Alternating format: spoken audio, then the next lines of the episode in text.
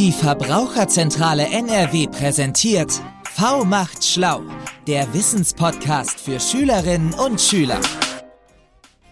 Hallo zusammen, hier ist wieder Marie von der Verbraucherzentrale NRW. In diesem Podcast machen wir dich wie immer fit für die Zukunft.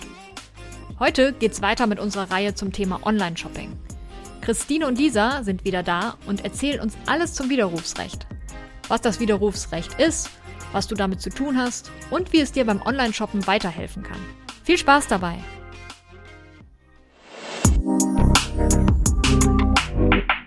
Hallo Christine, hallo Lisa, schön, dass ihr wieder da seid. Hey Marie, danke, dass wir wieder da sein dürfen. Hallo ihr beiden. Ich glaube, jeder von euch kennt's. Du sitzt abends auf dem Sofa, scrollst zum Beispiel durch Instagram und siehst wieder Werbung von dieser richtig coolen Jacke. Eigentlich brauchst du ja keine neuen Klamotten, aber die Jacke ist echt schön. Also denkst du nicht lange drüber nach und klickst auf Bestellen. Als die Jacke dann ein paar Tage später ankommt, bereust du den Kauf. Die Jacke sieht auch ganz anders aus, als auf den Bildern gezeigt wurde. Die Farbe stimmt nicht und auch das Material wirkt total billig. Am liebsten würdest du die Jacke deshalb zurückgeben. Christine, sag mal, geht das so einfach?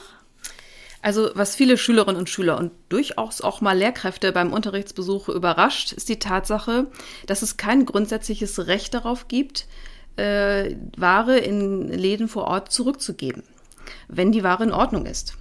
Also viele Verbrauchende denken das, äh, weil es in der Praxis doch oft geht, wenn zum Beispiel der Kassenbon oder die Originalverpackung noch vorhanden ist. Äh, das machen die Läden dann aber aus Kulanz, also rein freiwillig und aus dem Servicegedanken heraus. Beim Shoppen im Internet ist das anders. Hier gibt es tatsächlich rechtliche Möglichkeiten, einen Einkauf rückgängig zu machen. Das nennt man dann Widerrufsrecht. Ja, ich meine, im Laden kann ich die Ware ja sehen, sie fühlen und sie sogar riechen. Da weiß ich, was ich kaufe. Aber die Online-Ware sehe ich ja erst, wenn sie zu Hause und vielleicht sogar schon bezahlt ist. Ja, und genau wegen diesen Unterschiedes werden wir bei den sogenannten Fernabsatzgeschäften durch das Widerrufsrecht geschützt. Es gibt uns die Möglichkeiten, also unter bestimmten Umständen den Vertrag rückgängig zu machen. Online-Käufe sind also Fernabsatzgeschäfte. Was heißt das denn genau, Lisa? Also Fernabsatzgeschäfte sind Verkäufe, die über die Ferne abgewickelt werden. Das sind zum Beispiel Online-Verkäufe, Telefonverkäufe, Katalogverkäufe oder auch Käufe übers Teleshopping. All diese Kaufarten haben die Gemeinsamkeit, dass es dir da nicht möglich ist, die Ware vorher anzusehen und zu prüfen. Und genau deswegen gibt es hier eben die Möglichkeit zu widerrufen, also vom Kauf zurückzutreten.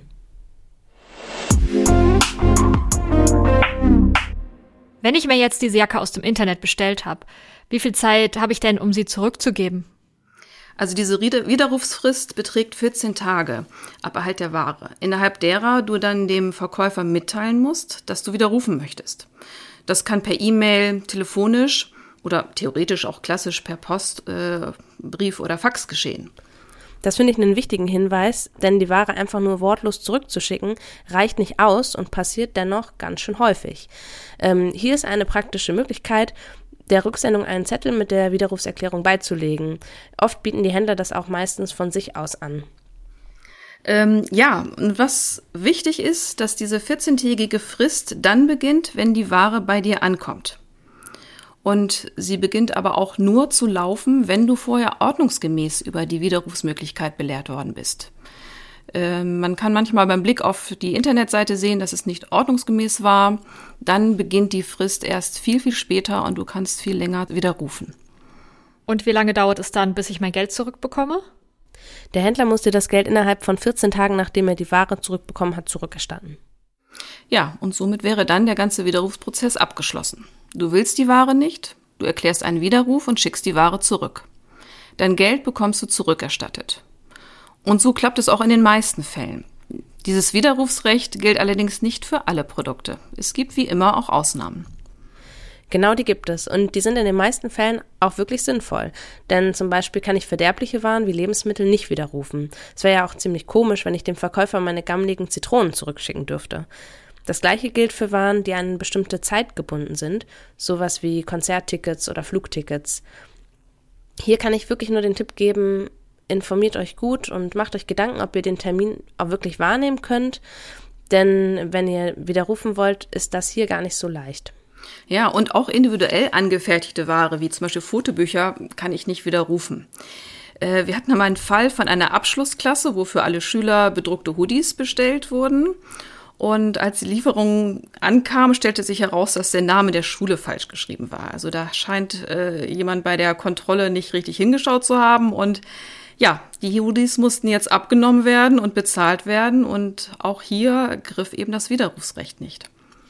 Und ich meine, das ist total ärgerlich, aber auch das ergibt ja letztlich Sinn, denn weiterverkaufen kann der Händler die Ware so personalisiert schließlich auch nicht mehr.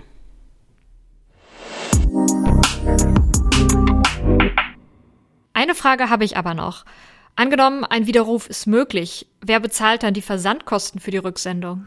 Ja, laut Gesetz kann der Online-Shop verlangen, dass du für die Rücksendekosten aufkommen musst. Egal wie hoch der Wert der Ware ist. Das muss aber dann auch in den allgemeinen Geschäftsbedingungen, also dem Kleingedruckten und in der Widerrufsbelehrung so mitgeteilt werden. Viele Shops äh, möchten aber sehr kundenfreundlich und serviceorientiert sein und bieten freiwillig an, die Rücksendekosten zu übernehmen. Also in der Praxis äh, ist, ist es wirklich nicht einheitlich und jeweils vom Shop abhängig, wer die Rücksendekosten übernimmt. Deswegen würde ich immer sagen, ein Blick in die AGB schadet nicht und unter dem Punkt Rücksendekosten kannst du ganz genau sehen, welche Kosten auf dich zukommen könnten. Alles klar, also das Widerrufsrecht ist echt eine tolle Möglichkeit, die Ware erst anzusehen und zu prüfen, bevor man sie dann behält. Ich kenne aber auch Leute, die bestellen grundsätzlich Schuhe gleich in mehreren Größen und schicken die, die nicht passen, dann zurück. Ja, ich denke, das machen wirklich auch viele. Das, das verleitet dazu, es ist bequem. Aber wer jetzt nachhaltig konsumieren möchte, der sollte lieber zweimal überlegen, äh, was man bestellt, um diese unnötigen Hin- und Hertransporte zu vermeiden, um das CO2 zu vermeiden. Und äh, manchmal wird ja auch die Ware entsorgt direkt nach dem Zurückschicken. Also überlegt es euch gut, was ihr bestellt. Perfekt. Jetzt weiß ich, dass ich die meisten Sachen wieder zurückschicken kann, wenn sie nicht passen oder doch nicht so aussehen wie auf den Bildern. Aufpassen muss ich nur auf die Rücksendekosten. Aber darüber kann ich mich ja vorher informieren. Im nächsten Teil der Reihe geht es um das Online-Shopping mit verschiedenen Apps, zum Beispiel über Wish. Wir schauen uns an, was es dabei zu beachten gilt. Bis zum nächsten Mal. Thank you.